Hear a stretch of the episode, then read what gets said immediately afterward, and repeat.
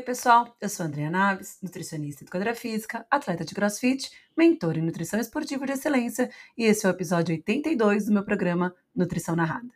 O Nutrição Narrada é um programa de atualização rápida e de fácil acesso à nutrição esportiva para você que quer estar por dentro das novidades da área, mas não tem tempo para estudar de outra maneira.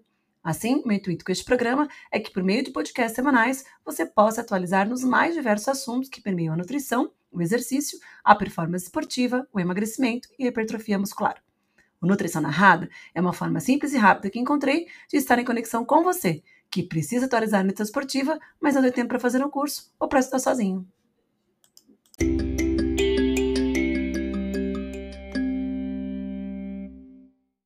tema do nosso podcast de hoje é sobre a importância do monitoramento do hemograma em mulheres atletas.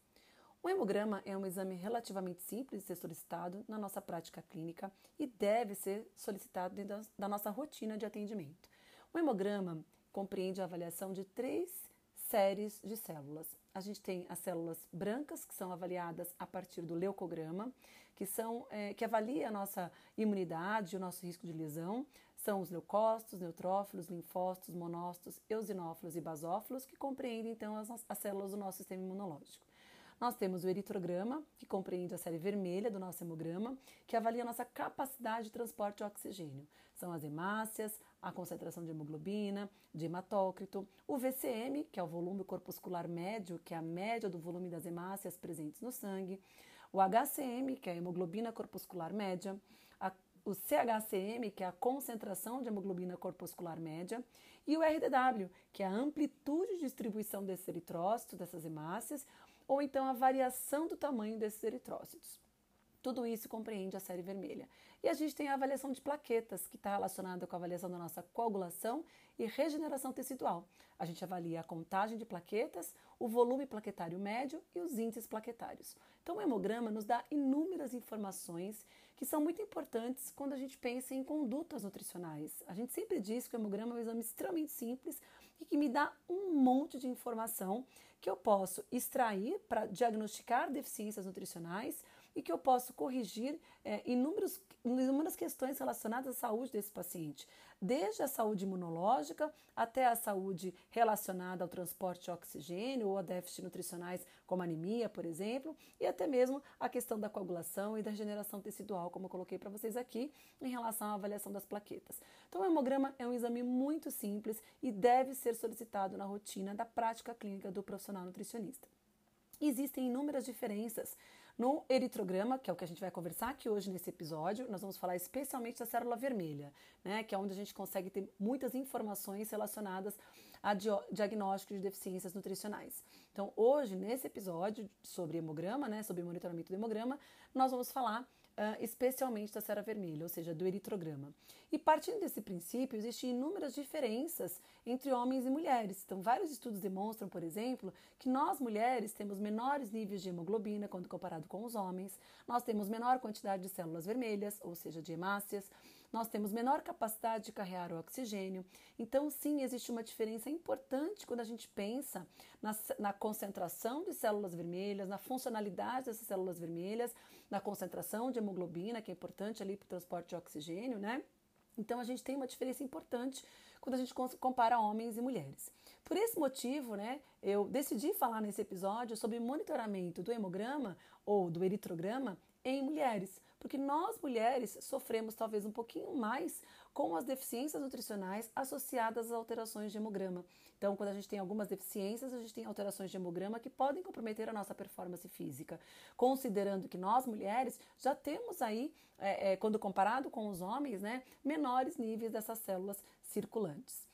É, antes da gente começar a falar especificamente sobre esse assunto, é importante a gente entender que a formação desses eritrócitos, ou seja, dessas células vermelhas, essas hemácias, se dá por um processo chamado de eritropoiese, que acontece na medula óssea de adultos ou no baço e no fígado de fetos ou pacientes com anemias graves. E vários substratos é, nutricionais, né, vários cofatores nutricionais, são importantes na maturação desses eritrócitos. E os principais deles são o ferro, a vitamina B12 e o ácido fólico. Então aqui a gente já tem ali uma informação importante de que alterações no eritrograma podem estar relacionadas à deficiência desses três micronutrientes: ferro, vitamina B12 e ácido fólico. E a formação desses novos eritrócitos não depende só dessas questões nutricionais, mas depende também do estímulo da eritropoetina, que é o hormônio que permite a diferenciação desses para formar esses eritroblastos, né? Para formar essas células é, vermelhas que vão sofrendo maturação e vão se enchendo de hemoglobina é, para dar espaço ali à formação então desses glóbulos vermelhos mais maduros, né? Primeiro a gente tem a formação a eritropoetina, é, esse é um hormônio que estimula então a eritropoiese, vai ocorrendo então a diferenciação de várias células, né? Que nós chamamos de hemocitoblastos, até a formação de reticulócitos, por isso que e depois desse reticulócito a gente tem a formação dos eritrócitos e por isso que algumas vezes, como a gente já aprendeu é, em, em, algumas aulas, e depois eu vou falar um pouquinho aqui de um profissional que eu admiro muito e vou deixar para vocês alguns links em relação ao trabalho dele, que é o professor Lázaro Nunes, que fala da avaliação da concentração de hemoglobina em reticulócitos, para a gente avaliar uma anemia funcional, né? Anteceder uma possível anemia que esse paciente pode ter. Porque quando a gente consegue avaliar a concentração de hemoglobina em reticulócitos, se ela já estiver baixa, isso quer dizer que a formação desses novos eritrócitos vai estar comprometido. Então, consequentemente, a gente vai ter um número reduzido desses eritrócitos que podem estar associados com uma possível anemia, seja ela por deficiência de ferro, seja ela por deficiência de B12 ou B9, que seria o ácido fólico, né? Então, é muito importante que a gente pense nessa avaliação do eritrograma, especialmente aqui no caso do nosso episódio de hoje, nessas mulheres uh, que treinam. E eu vou explicando um pouquinho para vocês mais para frente porque dessa importância. Antes disso, eu queria colocar para vocês que eu falei que nós mulheres temos né, é, menores níveis de eritrócitos do que os homens. É, mas o que é muito importante a gente é, saber também é que as mulheres que tomam contraceptivos orais, elas naturalmente têm menos eritrócitos, menos hemácias do que as mulheres que não usam contraceptivos orais. Então, existe ali uma questão importante a gente ser considerado na mulher, que são as questões hormonais. O estradiol é muito importante para que a gente tenha um estímulo de eritropoiese, né? é, e, inclusive a produção de eritropoetina. Então, o estradiol, a gente tem receptores de estradiol nas, nas hemácias. Então, para que ela realmente consiga ter a sua funcionalidade adequada, eu preciso de estradiol. E os estudos têm demonstrado que essas mulheres que usam contraceptivo oral, ou seja, que bloqueiam a produção de estradiol endógeno, pode comprometer, então, a formação de novos eritrócitos, a formação de novas hemácias. Então, essas mulheres, além de terem menores níveis de hemácias, aquelas que tomam contraceptivos orais têm ainda menores níveis, né? Diferente do hematócrito, né? Nós mulheres temos menos hematócrito que os homens, mas os estudos não mostram diferença significativa entre as mulheres que tomam contraceptivo oral quando comparado com aquelas que não tomam, tá? É, o hematócrito, então, é o volume de células vermelhas do sangue, né? Baseado no volume total de sangue, e o hematócrito é menor em mulheres quando comparado com homens, mas mulheres que tomam contraceptivos orais não têm menores níveis de hematócrito. O que essas mulheres têm são menores níveis de hemácia, ou seja, de células vermelhas circulantes, né? De eritrócitos. Mulheres uh, também têm menores níveis de hemoglobina do que os homens, mas também não tem diferença entre essas mulheres que tomam contraceptivos orais com as que não tomam. Os níveis de hemoglobina são iguais entre as mulheres. Uh, parece que o efeito uh, do contraceptivo oral é principalmente nos níveis de eritrócito e nos níveis de volume corpuscular médio. Mulheres que consomem contraceptivos orais têm menores níveis de VCM quando comparado com as mulheres que não usam. As mulheres que não usam contraceptivo oral têm maiores níveis de VCM. A gente vai ver um pouquinho mais para frente que o VCM tem uma relação importante com o diagnóstico de deficiência de vitaminas do complexo B, B12 e B9 principalmente, né? É, o VCM não é muito diferente entre homens e mulheres, né? Não existe uma diferença significativa.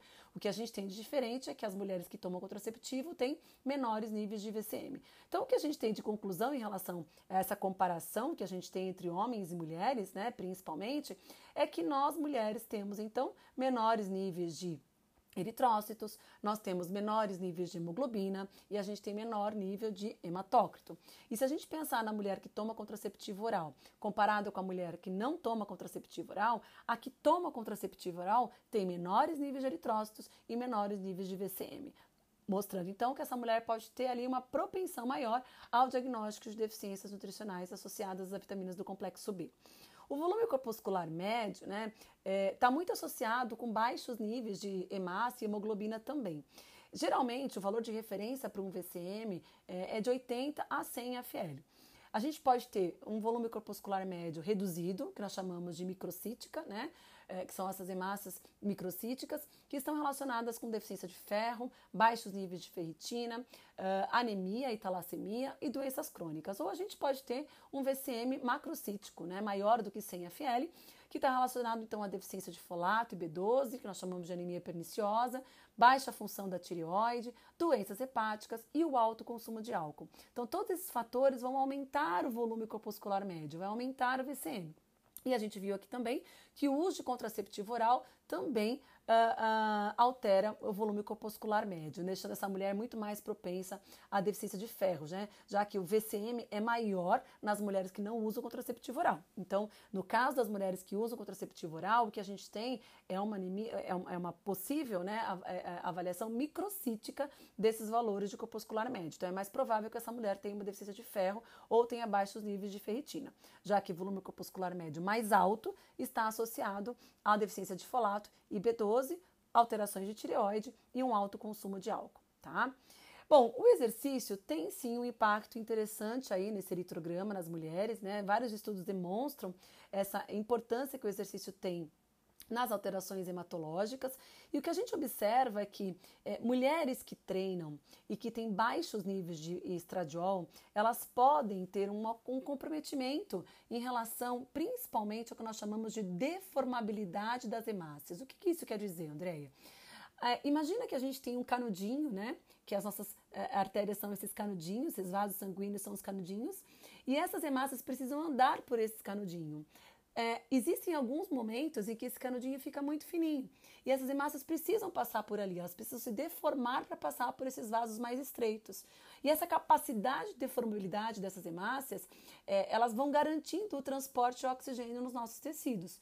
Quando uma mulher ela usa contraceptivo oral, ela tem baixos níveis de estradiol. E isso faz com que a gente tenha uma redução da deformabilidade das hemácias. Ou seja, além do uso de contraceptivo oral, reduzir o VCM e reduzir o número de eritrócitos, o uso de contraceptivo oral em mulheres pode comprometer a deformabilidade das hemácias, porque os estudos demonstram que o estradiol, que é um hormônio que é inibido né, no, quando a gente está é, é, utilizando o medicamento contraceptivo, né?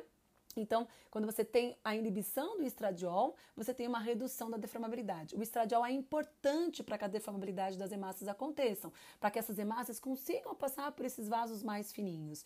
E por que que isso acontece? Porque nas hemácias nós temos receptores de estrogênio. E os receptores de estrogênio, eles são capazes de sinalizar internamente a ação de uma enzima chamada oxonítrico sintase. E a óxido nítrico sintase é uma enzima muito importante para a formação de óxido nítrico. Então, o óxido nítrico é o que vai permitir a vasodilatação e o aumento da deformabilidade dessas hemácias. Então imaginam que a gente, imagina assim, olha, que eu tenho uma paciente que não tem, que, que não produz estradiol de forma adequada. Isso vai acontecer na menopausa e isso vai acontecer também nas mulheres que não usam, contra, na verdade, nas mulheres que usam contraceptivo oral, né? Então imagina que elas, essa redução do estradiol vai reduzindo a produção de óxido nítrico e essa vasodilatação vai sendo prejudicada. E eu tenho um prejuízo então da capacidade dessas células, desses eritrócitos, dessas hemácias se deformarem para passar por esses vasos mais estreitos. Então é muito importante que a gente garanta a saúde hormonal dessas mulheres também, para garantir ali uma capacidade de transporte de oxigênio mais adequada, porque eu preciso que esses eritrócitos passem por todos os vasos, sejam eles estreitos ou não, para oferecer oxigênio para os tecidos. Então, parece que os baixos níveis de estradiol encontrados nas mulheres que utilizam contraceptivo oral afeta a síntese de óxido nítrico nas hemácias, impactando diretamente na redução da sua deformabilidade, por uma falta de óxido nítrico que é importante para que essa vasodilatação aconteça. Então, olha como é importante a gente avaliar especialmente nessa mulher que treina. Por quê? Porque na mulher que treina, a gente tem sim um impacto do treinamento nesse eritrograma. Mas se ela estiver utilizando o contraceptivo oral, ela vai ter um prejuízo importante né, na oferta de, desse oxigênio para os tecidos. E aí, consequentemente, a performance esportiva pode ficar reduzida, porque eu estou reduzindo a oferta de oxigênio para os tecidos que estão em movimento. Né? Então, os estudos mostram que é, a, a, a, máxima deformabilidade né, acontece especialmente nas mulheres que não usam contraceptivo oral, permitindo então que a oferta de oxigênio para os tecidos que estão é, em exercício, principalmente, né, os músculos de exercício, seja mais adequada. De qualquer maneira, a gente precisa fazer um, um, um parênteses aqui. O que, que acontece? O exercício por si só, o exercício agudo, ele gera um estresse físico e químico na membrana das hemácias, aumenta a rigidez dessas hemácias, reduz a sua deformabilidade. Mas espera aí, André, você está falando que o exercício é importante. Calma, gente, estou falando do exercício agudo, uma única sessão de treinamento reduz a deformabilidade, ou seja, reduz a capacidade dessas hemácias passar para os vasos mais estreitos, aumenta a senescência, aumenta a rigidez. Então, o estresse agudo tem um impacto muito ruim se a gente pensar na membrana da hemácia. Porém, esse efeito é transitório. E aí é que é importante a gente manter a consistência na prática do exercício, porque o efeito crônico é totalmente diferente do efeito agudo. São a soma desses efeitos agudos que vai gerar o efeito benéfico do treinamento crônico na função das hemácias. É, ocorre com o treinamento crônico, especialmente treinamento moderado, né? Quando é realizado de forma crônica, ou seja, com consistência, com frequência, a gente tem um aumento na deformabilidade das hemácias durante o treino, que pode estar associado a um aumento no número de hemácias jovens e mais flexíveis, o que isso vai afetar positivamente a população dessas hemácias e a sua deformabilidade. Ou seja, a gente pode ter uma eritropoiese induzida pelo exercício, especialmente se esse exercício for realizado em altitude. Isso já está mais do que comprovado também, que o treino em altitude aumenta a atividade da, aumenta a concentração de eritropoetina, ou seja, eu tenho maior atividade de eritropoiese na medula óssea para a formação de novas células vermelhas, de novas hemácias. E o treinamento crônico também pode, dessa maneira, ajudar nesse processo de melhorar a deformabilidade dessas hemácias. Então, são duas coisas. Uma coisa é o efeito agudo do exercício, que pode sim gerar mais rigidez e uma redução da deformabilidade das hemácias. Por outro lado, o treinamento crônico consistente adequado, né, monitorado principalmente, traz um efeito muito benéfico a essas hemácias, permitindo que elas sejam mais flexíveis, que elas, que elas consigam se deformar melhor para passar pelos vasos mais estreitos e ofertar mais oxigênio para os tecidos. É, em atletas saudáveis, o exercício modifica transitoriamente né, os marcadores hematológicos, reduzindo então a sua deformabilidade sem efeito na morte dessas hemácias. Porém, no efeito crônico, a gente está vendo que a gente tem um efeito bem interessante na melhora dessa deformabilidade. A deformabilidade das hemácias, como eu falei para vocês, ela é afetada pela produção de óxido nítrico, né? Durante o exercício. Lembra que durante o exercício a gente tem um processo de vasodilatação. E o aumento na produção de óxido nítrico induzido pelo exercício vai permitir a maior atividade é, das enzimas que aumentam a produção de óxido nítrico nas hemácias.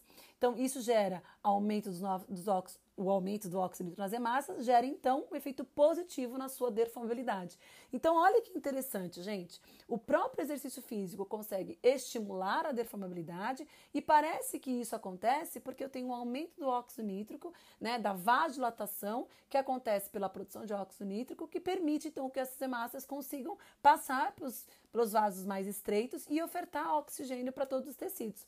Agora, vocês viram que essa mulher que toma contraceptivo oral ou que tem baixos níveis de estradiol pode ter essa deformabilidade muito comprometida, assim como ela vai ter comprometido o número de eritrócitos e o volume corpuscular médio. Então é muito por isso que essa questão da avaliação do hemograma em mulheres, especialmente em mulheres atletas, precisa ser olhada com muito detalhe dentro da nossa prática clínica, porque simples alterações hormonais podem trazer prejuízos importantes aí é, na oferta de oxigênio para o exercício físico, para os tecidos que estão em exercício, né? E sim, os hormônios têm um impacto importante sim no nosso hemograma. Vejam que em homens, por exemplo, né, a testosterona por si só, ela tem um impacto interessante na produção de eritropoetina, ainda que por mecanismos que a gente não conhece muito bem, a testosterona consegue estimular a produção de eritropoetina e, consequentemente, a eritrocitose ou eritropoiese, né, a formação de novos eritrócitos. É, e a gente sabe também que o, o, próprio DHT, né, que é o hormônio ativo da testosterona, também tem um impacto interessante na, na, na, na estimulação, na formação de novos eritrócitos, que nós chamamos de eritrocitose, tá? Porém, o estradiol também. Eu falei para vocês que nós temos um estímulo via receptores de estradiol, tanto na membrana das hemácias como no interior dessas hemácias, que gera a produção de novos eritrócitos. Então, o estradiol é sim um hormônio muito importante para a formação de novas hemácias também, principalmente pela via do óxido nítrico, né? Então a gente sabe que o óxido nítrico vai ajudar na formação de novas hemácias, vai ajudar na, formação, na capacidade dessas hemácias se deformarem para passar para os vasos mais estreitos, além de também potencializar o acúmulo de hemoglobina dentro dessas hemácias. Então sim, o estradiol tem um papel muito importante, especialmente os receptores de estradiol têm um papel muito importante intracelular nessas hemácias, garantindo ali o funcionamento é, tanto de, de, de, de, produção de óxido nítrico, concentração de hemoglobina, concentração de ferro dentro dessas hemácias. Então, o estradiol, tanto assim como o estrogênio, a testosterona é importante para o homem, o estrogênio é importante para induzir a produção de novos eritrócitos na medula óssea, para manter o número de hemácias no sangue, uh, prevenindo principalmente uma anemia fisiológica.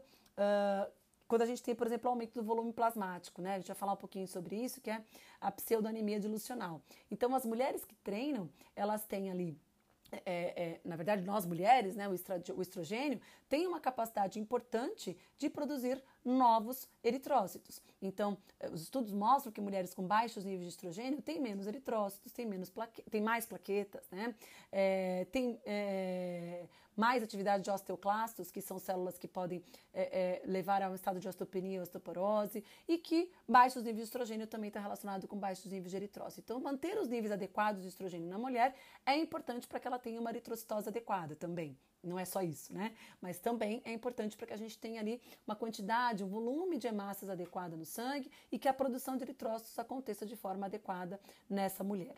Mas sim, o exercício tem efeitos importantes sim nesse hemograma. E a gente sabe que quando a gente começa a treinar, a gente tem o que nós chamamos de hipervolemia, que é um aumento do volume plasmático induzido por exercício. Então, o treinamento aumenta o volume e pode levar a uma alteração na massa de hemácias. E à medida que esse treino vai, claro, se tornando de forma mais crônica, esse aumento do volume plasmático ele vai se tornando mais, é, mais menos agudo, né? E ele vai atingindo um platô. Então, a continuidade do treinamento não vai levar, lógico, a um aumento agudo de massas e nem levar aos níveis de eletropoetina, né? Como a gente já falou aqui, a não ser que esse exercício seja realizado em altitude. Né? Então, o efeito direto que a gente tem do exercício é, na eritropoiese e no momento da eritropoetina é quando esse exercício é realizado em altitude. Porém, quando a, em altitude, né? Porém, quando a gente faz o exercício físico, especialmente o exercício físico de endurance, inicialmente a gente tem sim um aumento do volume plasmático, que faz com que ocorra uma alteração na concentração dessas hemácias, que nós chamamos então de pseudoanemia é, dilucional, tá? Eu vou falar um pouquinho delas. Antes disso, eu queria falar um pouquinho para vocês sobre os prós e os contras do treinamento em altitude. Porque a gente vê muitas vezes as pessoas falando por aí, ah, tô indo, especialmente os, os atletas de endurance, tô indo fazer um treino em altitude para melhorar minha performance, né?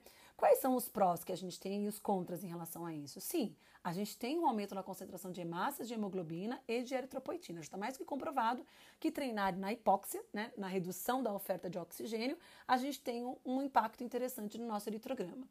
Melhora então o transporte de oxigênio, vai aumentar assim o nosso VO2 máximo e, consequentemente, pode melhorar a performance de endurance. Por outro lado, se tem um aumento na produção de cortisol, o que vai aumentar a nossa demanda de ferro e pode levar a uma deficiência de ferro, uma anemia ferropriva, pode gerar uma possível desidratação e queda de imunidade, justamente ficar muito tempo, especialmente se esse indivíduo ficar treinando muito tempo, né, na redução da oferta de oxigênio na altitude, e pode levar à fadiga e a prejuízo na recuperação.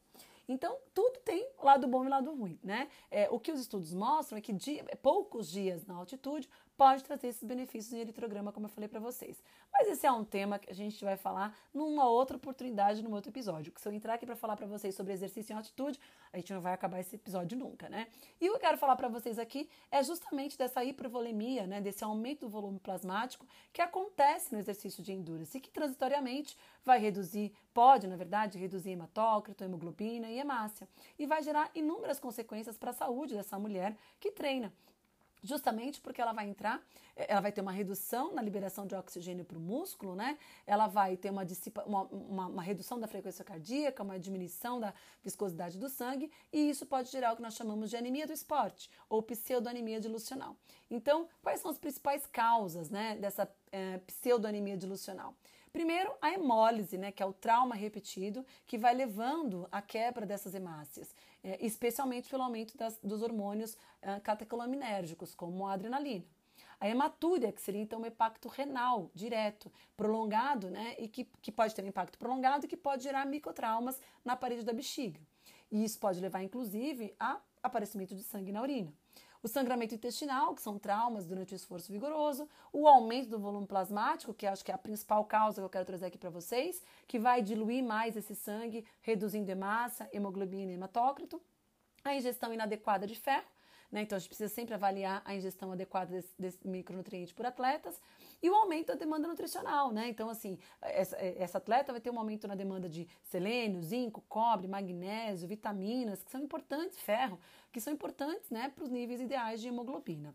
Então, o que eu quero chamar a atenção para vocês aqui é que quando a gente pega o hemograma de uma mulher que treina e lá dá baixo nível de hematócrito, baixo nível de hemoglobina, é, baixo nível uh, uh, de, de, de hemácia, de eritrócitos, não necessariamente ela tem uma deficiência nutricional. Claro que pode ser uma deficiência nutricional de ferro, mas a gente tem que avaliar o período de treino que essa mulher está.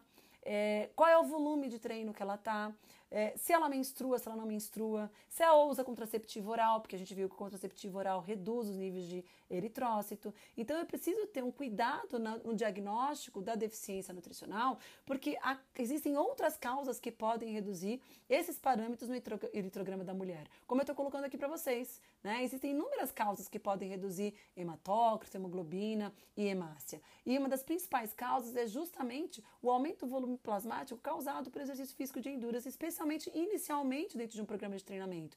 Então, você tem um atleta que mudou de ciclo de treino, isso, e aumentou é, é, o volume de treinamento, isso pode causar uma diluição maior do sangue, reduzindo níveis de, os níveis né, dessas células circulantes. Por isso que não dá pra gente olhar para o hemograma e já sair prescrevendo né, a suplementação como todo mundo quer. Não, eu preciso entender qual é a causa desse desequilíbrio, né? Que é um dos princípios da nutrição funcional que a gente trabalha tanto. Qual é a causa do desequilíbrio, no, desequilíbrio funcional dessa paciente? Por que, que os níveis de hemograma, de eritrograma, né, de eritrócito, hematócrito, hemoglobina estão reduzidos? Ou por que, que o VCM está aumentado? É, por que, que esse RW está mais aumentado ou está mais diminuído? Qual é a causa? Porque às vezes a causa pode não ser nutricional, a causa pode ser um outro fator. E quando a gente fala em exercício, né? O exercício tem um impacto gigantesco nessas né, alterações bioquímicas do nosso organismo, como a gente já falou aqui, como por exemplo nos marcadores de lesão muscular. Mas especialmente no eritrograma, o exercício tem sim um impacto importante que eu preciso considerar antes de sair fazendo qualquer suplementação.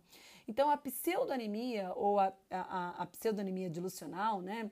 Ou a, a, anemia do esporte, ela está relacionada então com, essa, uh, com esse aumento do volume plasmático e a diluição dessas células circulantes, tá? Uh, existem alguns sintomas associados à anemia do esporte, que pode ser desempenho prejudicado, início rápido da fadiga, fraqueza e esgotamento físico e mental, irritabilidade, baixa imunidade, falta de apetite, lesões recorrentes, aumento dos episódios de resfriados e o aumento da frequência cardíaca, além de confusão, incoerência e falta de atenção. Então, esses sinais e sintomas são importantes serem avaliados na prática clínica e, claro, está relacionado com deficiência de inúmeros micronutrientes, né? Não dá para falar assim que é só uma anemia, mas você vai juntando as peças do quebra-cabeça, do quebra-cabeça, né? Você vai ver o hemograma, você vai ver o volume de treino, você vai ver o status da dieta, você vai ver se está suplementando alguma coisa, vai olhar o contexto do processo inflamatório dessa paciente, vai olhar as necessidades nutricionais dessa paciente estão sendo atendidas pela dieta. Então, eu preciso juntando os quebra o quebra-cabeça da vida desse paciente, para aí sim ter uma conduta nutricional.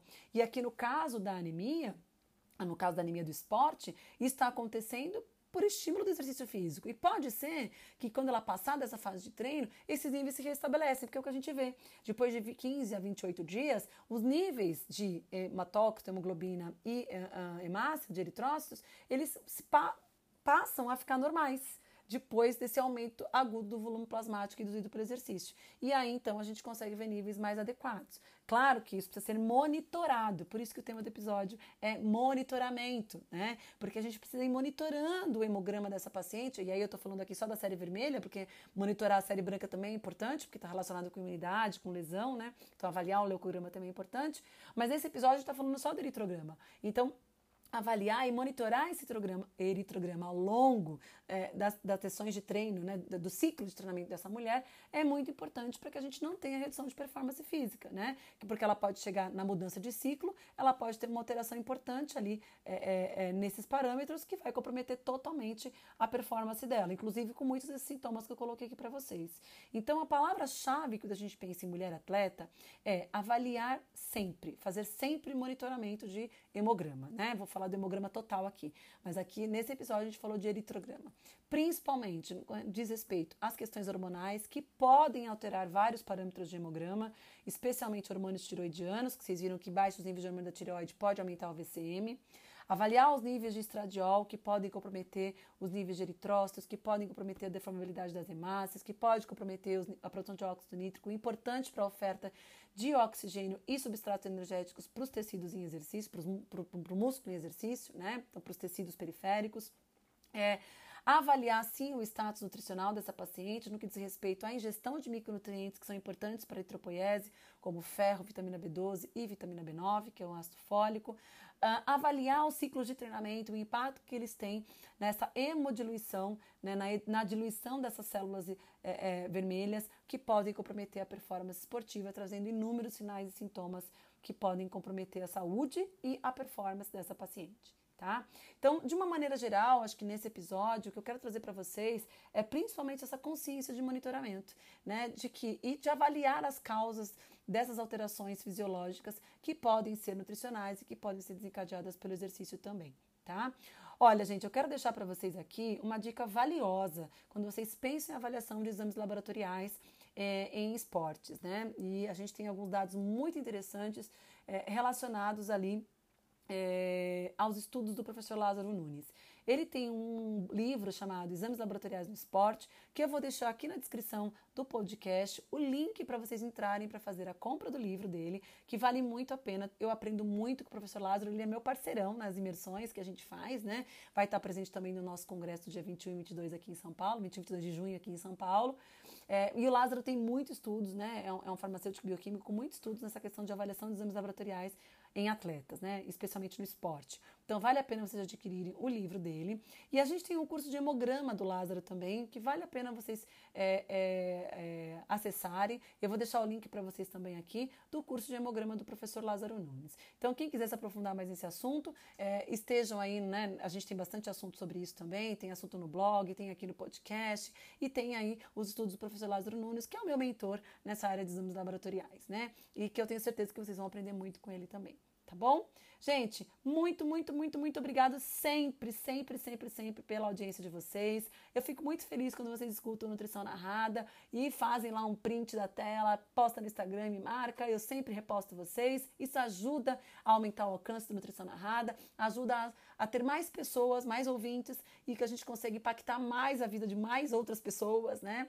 E com isso levar informação, que é isso que liberta, né? O conhecimento liberta, eu sempre falo isso. Então a gente vai ter mais pessoas com mais informação, mais gente tendo condutas ah, mais adequadas no dia a dia, na prática clínica, né? Então eu agradeço muito a divulgação que vocês fazem. Não esqueça de entrar lá no site andreanabes.com.br, tem bastante conteúdo no blog também. Tem lá todos os nossos cursos, uh, tem aí link para imersão, tem link para o curso do Lázaro, enfim, tem bastante coisa que vocês podem acessar no nosso site, tá bom? Muito, muito, muito obrigada sempre pela audiência de vocês e a gente se encontra no nosso próximo podcast.